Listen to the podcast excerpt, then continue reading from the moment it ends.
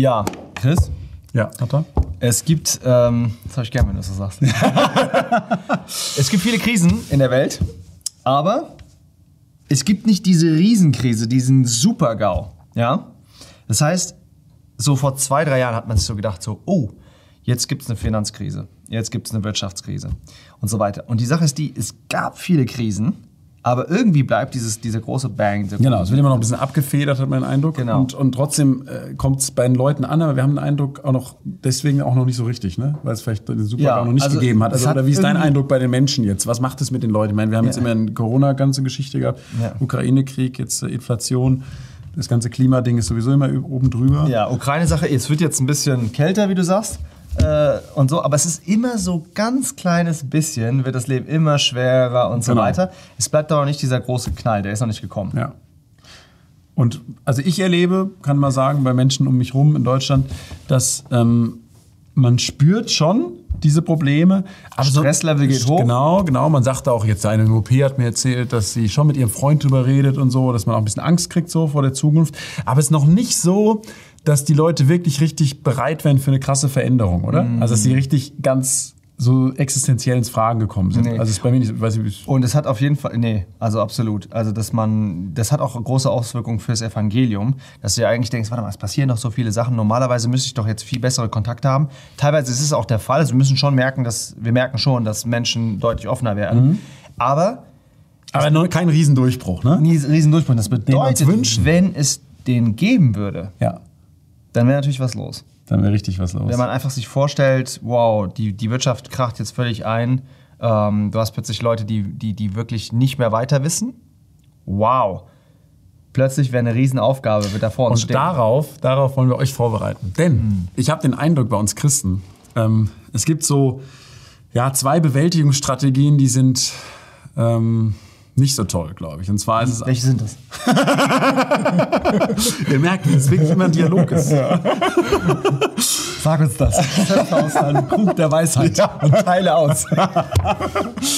Genau, also wichtig ist, dass ihr echte Freunde habt. Gut, also mal zurück zu unserer Bewältigungsstrategie. Was können wir als Christen machen? Wir merken ja, ähm, vielleicht auch der Druck nimmt zu, auch moralisch so, ja, was, wie man sich so entfernt von, von Gottes Konzepten und dann hat man ein bisschen Schiss und traut sich auch nicht mehr so. Und dann gibt es einen Teil so von Christen, die passen sich vielleicht eher an, ne, dass man sagt, hey, müssen wir die Sache nicht zu krass sagen und so. Ähm, und man geht dann irgendwie unter in dem ganzen Ding, auch in dieser elenden Political Correctness und so. Und, und dann der zweite Punkt ist aber auch Isolation. Das ist auch so ein Weg, den ich sehe, dass wir zum Beispiel sehr stark so konfrontativ werden, dass wir immer die die, die größten Abartigkeiten eigentlich so raussuchen der Welt und uns dann halt zusammensetzen und darüber jammern und schimpfen, wie schlimm das alles ist und uns eigentlich so selber sehr krass in der Ecke zurückziehen. Ja. Und beide Sachen, glaube ich, helfen nicht so sonderlich, wenn es bald richtig kracht. Nee, gar nicht. Gar nicht. Oder? Weil wenn, wenn jetzt dieser Super-GAU kommt, will ich mal sagen, und du passt dich halt einfach komplett an, dann ist das Salz kraftlos geworden. Ganz genau. Ja, dann haben wir echt... Äh, zertreten. Oder Isolation, dann sitzen wir halt irgendwo in Chile in unserem Bunker oder weiß ich wo, wo man da hingehen kann, ja, in Costa Rica. Ja, da gibt es auch schöne Weinberge. Costa Rica ist vielleicht nicht das Beste. Kann man raus. Auf jeden Fall die, äh, ja, bist du in deiner Isolation. Und dann hast du auch nichts mehr zu sagen. Also Genau. du bist ja nicht, nicht gehört, weißt du, du bist halt so ein komisches Völkchen da irgendwo. Du hast das Licht unter den Scheffel gestellt. Richtig. Okay. Ähm, ja, und was so schön ist, finde ich, es war ganz anders. Christentum, ähm, Back to the Roots, war ganz anders. Ähm, die hatten damals ja eigentlich auch sehr schnell harten Gegenwind, ähm, als sie sich bekehrt haben in der Apostelgeschichte. Aber äh, es steht dann relativ am Anfang, ähm, Beginn der Christenheit, Apostelgeschichte 2, ähm, trotz aller Verfolgung und Krisen und so weiter, heißt es hier, Apostelgeschichte 2, Vers 47, da wird einfach das Leben der Christen beschrieben, wie die zusammen waren, wie die im Tempel waren, zu Hause Brot gebrochen haben, Freude hatten beim Essen. Und dann steht da, sie lobten Gott und hatten Gunst bei dem ganzen Volk. Also das Volk hat wirklich gemerkt, das sind irgendwie besondere Leute. Die saßen nicht so in ihrer Ecke, dass man das gar nicht mitbekommen hätte. Zum Beispiel auch, wie die essen, wie die leben, wie die miteinander umgehen. Und die haben so gelebt, dass Leute gesagt haben, wow, okay, krass. Ähm, die sind echt anders und irgendwie mögen wir die. Wir mögen die, weil im Endeffekt, die leben uns das vor, was wir immer als Ideal eigentlich haben. Genau. Ja, weil Christen, hier waren das ja, in, das waren ja Juden, die Ja. um die herum waren. Und die hatten das Gesetz und die hatten gewisse Vorstellungen, wie das Leben sein sollte. Und hatten gewisse Ideale. Ja. Und die haben einfach gesehen, hier in dieser himmlischen Truppe, die da zusammenkommt, die leben das im Endeffekt aus. Ja. Das, was wir eigentlich wollen und durch das Gesetz nicht schaffen, das schaffen die durch was anderes, was in Apostelgeschichte 2 natürlich der Heilige Geist ist. Und es war nicht diese Ecke nur, sondern in anderen Briefen liest man, bei den Römern steht, euer Glaube ist in der ganzen Welt ausgebreitet worden. Thessalonicher zum Beispiel, da steht an jedem Ort, haben Leute gewusst, wie ihr, wie ihr lebt. Ja. Ja.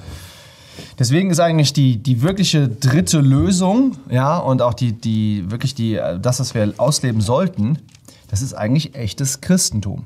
Aber das sollten wir nicht erst dann machen, wenn der große Knall kommt, ja, und die Leute auf uns zukommen ähm, und man plötzlich wirklich Riesengelegenheiten hat. Ich, ich äh, denke nochmal so an die Geschichten zurück, als zum Beispiel der eiserne Vorhang gefallen ist, ja. Da haben welche Leute gesagt, die sind teilweise sind die in den Ostblock gefahren und sind teilweise sind die da auf LKWs gewesen, haben da Bibeln, ja, oder irgendwelche Flyer, haben die einfach in die Luft geworfen und keins davon hat den Boden berührt. Ja. Ja, Wahnsinn. so haben die Leute das aufgegriffen. Und wir wollen doch nicht in einer Situation stecken, wo wir plötzlich denken, wow, die Leute kommen, haben jetzt echte Fragen, ja, und das Einzige, was ihr machen könnt, ist die ganze Zeit auf Crosstalk zu verweisen. Ja? Nein, dass du selbst, ja, dass du selbst mit Personen sich hinsetzen kannst und sagen kannst, hey, ähm, so und so ist das, die Bibel aufschlagen kannst und du weißt, wo die Sachen stehen. Es kann halt möglich sein, lass diese, diese Chance ja, nicht an dir vorüberwandern. Oder? Nee, absolut. Ich stelle mir das vor, so ein Beispiel. Ja, stell dir vor, also du bist so eine, du bist so eine Pharmafirma, ja, die das Ganze mit dem Corona hervorgerufen hat und hast Masken produziert. Ja, und du hast die hinten drin in deiner Fabrikhalle. Also, stellen wir uns das nicht so vor. Ich dachte, Verschwörungstheorie.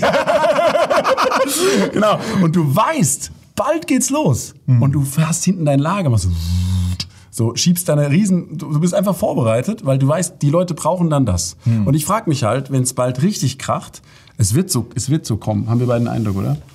Also in der Welt, dass es richtig krachen wird, dass, dass Ja. es richtige Krisen geben wird. Ja, und wir beten dafür, dass es einfach dann so ist, dass Leute nochmal wirklich fragend werden. Also wir Und wo- beten, wir- genau, wir beten dafür, dass, dass, dass Leute fragend werden. Wir beten natürlich für den Frieden der Stadt.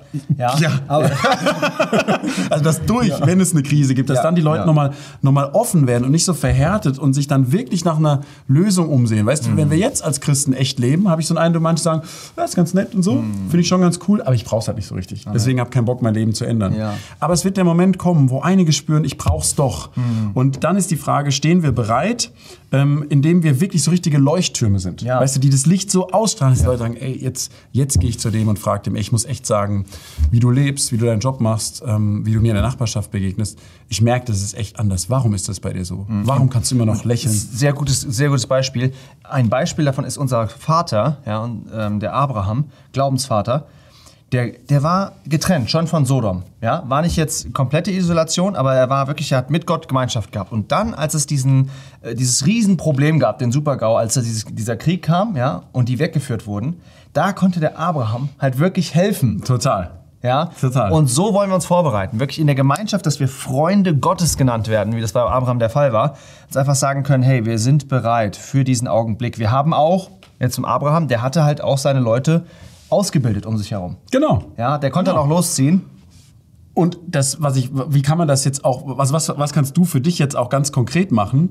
Ähm, leb einfach jeden Tag mit Jesus. Amen. Und zwar von ganzem Herzen und auch in deinen ganz normalen äh, Beziehungen, in denen du stehst. Ja? Äh, Ich denke an dieses Mädchen, das hat mich immer so beeindruckt, Mm. Ja. aus äh, 2. Könige 5, wo der Naaman ist ein super mächtiger Typ gewesen, Mm. ja, also Kriegsheld, ja, also der war hoch dekoriert wahrscheinlich, Ja, ja.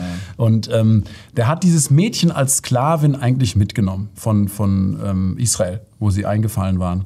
Und das Mädchen arbeitet da wahrscheinlich jeden Tag irgendwie so eine Sache als Hausmarkt. Ähm, und dann wird der Naaman krank. Und das ist halt so eine Sache, vielleicht werden bald Leute um uns rum auch in einer Art und Weise krank, vielleicht wirtschaftlich und haben einfach ein fettes Problem.